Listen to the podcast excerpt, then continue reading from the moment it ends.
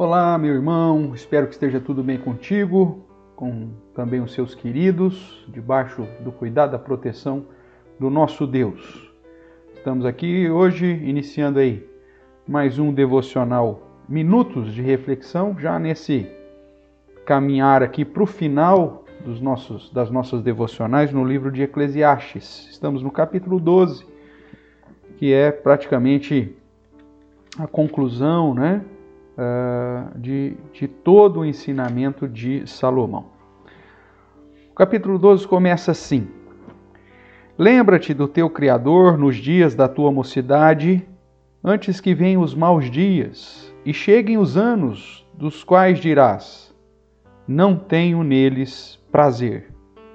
Antes que se escureçam o sol, a lua e as estrelas do esplendor da tua vida, e tornem a vir as nuvens depois do aguaceiro. No dia em que tremerem os guardas da casa os teus braços, e se curvarem os homens outrora fortes as tuas pernas, e cessarem os teus moedores da boca, por, por já serem poucos, e se escurecerem os teus olhos nas janelas, e os teus lábios, quais portas da rua, se fecharem. No dia em que não puderes falar em alta voz, te levantares à voz das aves, e todas as harmonias, filhas da música, te diminuírem.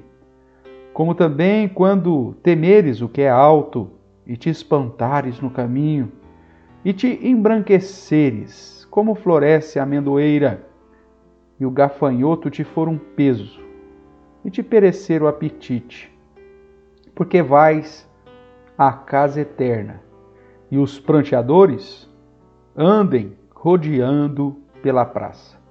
Antes que se rompa o fio de prata e se despedace o copo de ouro, e se quebre o cântaro junto à fonte, e se desfaça a roda junto ao poço, e o pó volte à terra como era, e o espírito volte a Deus que o deu.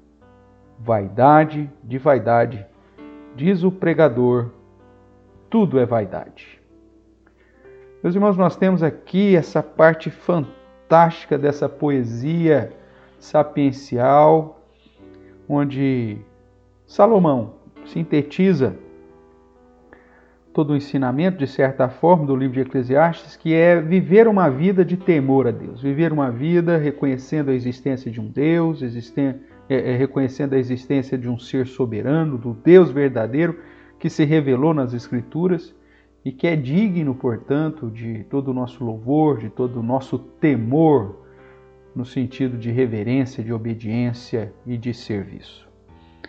E nessa parte do capítulo 12, então, nessa poesia linda, ele está chamando a nossa atenção para que vivamos essa vida com Deus, de relacionamento com Deus, ah, quando ainda somos jovens, quando ainda há a, a força da vida, quando, quando ainda há é, virilidade, quando ainda há vigor para se fazer as coisas para a honra e glória do Senhor. Por isso ele diz: lembra-te do teu Criador nos dias da tua mocidade, enquanto você é jovem.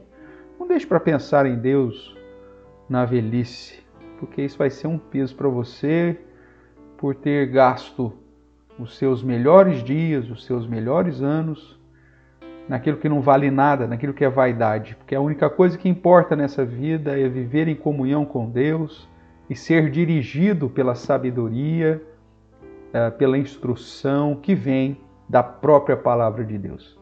Não sei se você já parou para observar, mas vivemos uma época de muitas frustrações, onde as pessoas estão cada vez mais caindo em, depressão, em desânimo, e tudo isso porque os nossos, uh, o modo de enxergar a vida, né, está distante do modo que a palavra de Deus apresenta.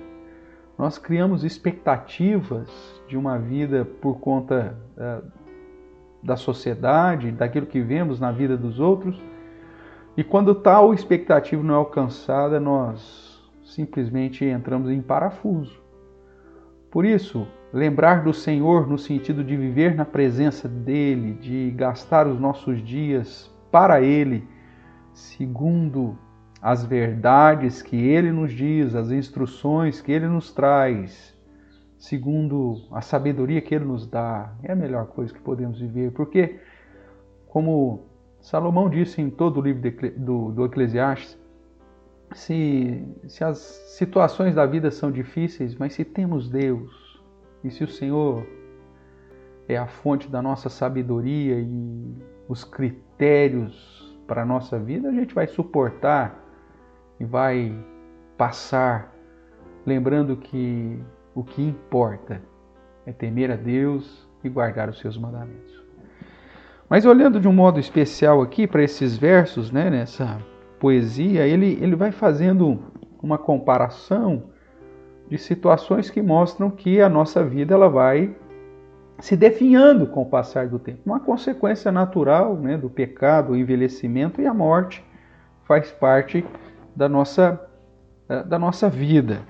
E aí ele vai descrevendo em detalhes todo essa, esse processo onde vemos a vida se desfazendo. Né? A questão uh, da luz dos olhos, do vigor da voz, do, da, do, do, ouvir, né? da questão da falta de equilíbrio, do medo uh, de altura e o apetite perecer.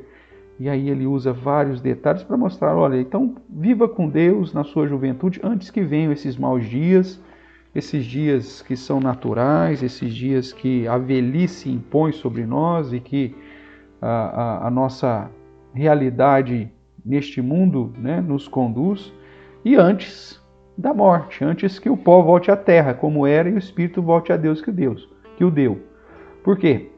Depois que você morrer, meu amigo, sua, sua vida não tem mais o que ser feita em relação à sua comunhão com Deus. Hebreus capítulo 9, 27 vai dizer que ao homem está destinado a morrer uma única vez e após essa morte virá o juízo. Então o que, tem pra, o que você tem para fazer para Deus é aqui agora, enquanto você está vivo e o quanto antes é, você fizer para o Senhor e se envolver e se entregar a Jesus como seu único Salvador, é, mais rápido e mais, mais ligeiro será a, a sua comunhão com Deus e os seus dias serão vividos de acordo com a vontade dele e para a honra e glória dele. Se nós talvez usássemos essas é, palavras de Salomão para trazer dentro aí da, dos provérbios ou dos ditados nossos, né? Então, o que ele está dizendo para você é o seguinte: olha, tema Deus, obedeça os seus mandamentos, sirva a Deus, entregue a sua vida a Deus, busque a Deus enquanto há vigor no seu coração. Antes que você bata as botas, antes que você vista o paletó de madeira, antes que você é, esteja no bico do corvo. Né? Então, é, para que fique mais claro, é, é, justamente isso que Salomão está te falando, para que você possa, o quanto antes, se entregar a Deus, viver para Deus e desfrutar do ensinamento que só Deus pode nos dar. Que Deus, assim, abençoe a sua vida e que você possa, se ainda não fez, entregar a sua vida a Jesus Cristo como seu único e suficiente Salvador arrependendo dos seus pecados e crendo que Ele é o Deus encarnado e que a sua obra é o único meio que nos garante a salvação e a justificação diante do Pai. Que Deus fique com cada um de nós, nos guardando nesse dia e até o nosso uh, próximo devocional, Minutos de Reflexão, na última parte, portanto, aqui do livro do Eclesiastes. Um abraço, fique com Deus, até mais. Tchau, tchau.